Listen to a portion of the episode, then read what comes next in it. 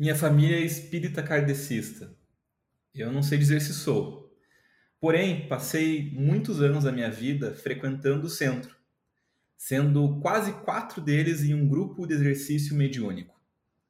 Lá, constituí boa parte da minha base moral, o que me faz pensar que, mesmo sem ter certeza se acredito no espiritismo, de uma forma ou outra eu sou espírita, pela influência da filosofia no meu comportamento. Toda vez que ia ao centro, uma placa em bronze na entrada chamava minha atenção. Aqui, o Evangelho de Cristo é vivo. A mensagem sempre me pegava com força. Ela deixava claro que a religião não era o que se falava ou se ouvia, mas o que se fazia. O que me leva à ideia até hoje de que o cristianismo não é uma crença, mas um jeito de viver possível até para um ateu. Essa filosofia de vida é muito simples de se compreender e sustentada por um grande pilar, o amor. Porém, não significa que seja fácil de aplicar. Pelo contrário, amar é bom, faz bem e flui naturalmente quando existe a correspondência, a beleza, o prazer. Mas como amar o infortúnio, o algoz ou até o desconhecido? No passar dos dias, Todos passamos por experiências desagradáveis. Quem nunca foi machucado ou machucada? A vida é uma experiência com oferta abundante de sofrimento. Em reação ao que nos atinge, facilmente nos vemos envolvidos em sentimentos como aversão, raiva, inveja, desprezo, ansiedade, desejo de vingança, preocupação, desconfiança, irritação. Guiados por eles, podemos adotar posições que geram a maior parte dos problemas vigentes em uma vida. Amor próprio e ao próximo é caminho de paz. Mas como amar? Como viver o amor diante de tantos estímulos opostos? Acredito que a resposta mora na reconsideração.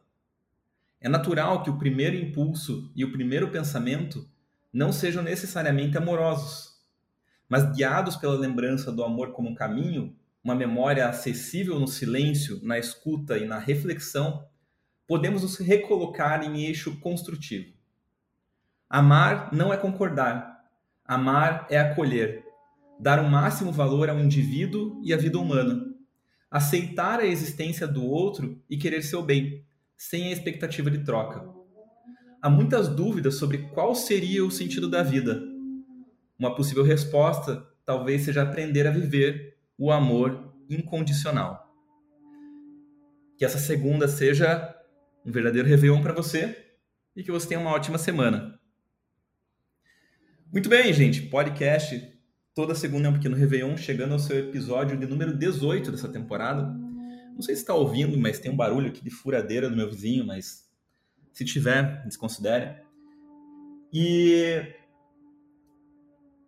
esse episódio, ele traz aqui uma, uma lembrança muito antiga da minha vida, mas que tem se mostrado muito atual. E, e é uma lembrança que vem de uma filosofia cristã, uma lembrança simples, mas difícil de viver.